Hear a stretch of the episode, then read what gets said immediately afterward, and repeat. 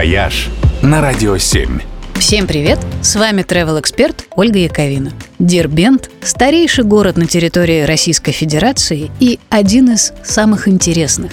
Среди его достопримечательностей – крепость Нарынкала, включенная в список объектов наследия ЮНЕСКо, древнейшая мечеть России, 300-летние бани, потрясающий музей ковров и невероятный старый город – с уникальными кварталами-магалами, которые состоят из слепленных, словно соты, домиков с плоскими крышами.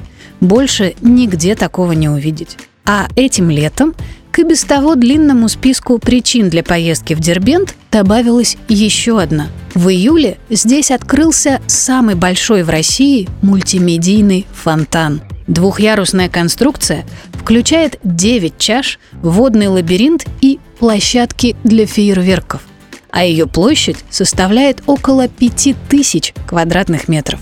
Фонтан выпускает более 2000 струй на высоту в 30 метров и умеет пускать по воде языки пламени. Подсвечивают все это почти полторы тысячи прожекторов. А на большом водном экране демонстрируется светомузыкальное шоу о культуре и традициях Дагестана. Прямо под комплексом располагается музей, где сам фонтан рассказывает о себе в формате интерактивной экскурсии. Все это – часть большого проекта по обновлению Дербента, который был запущен несколько лет назад.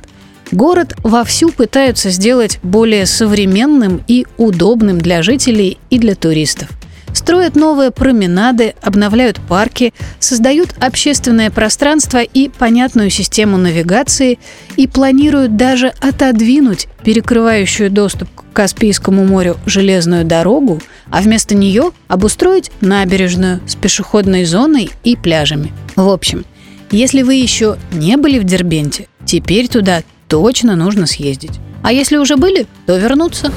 «Вояж» только на «Радио 7».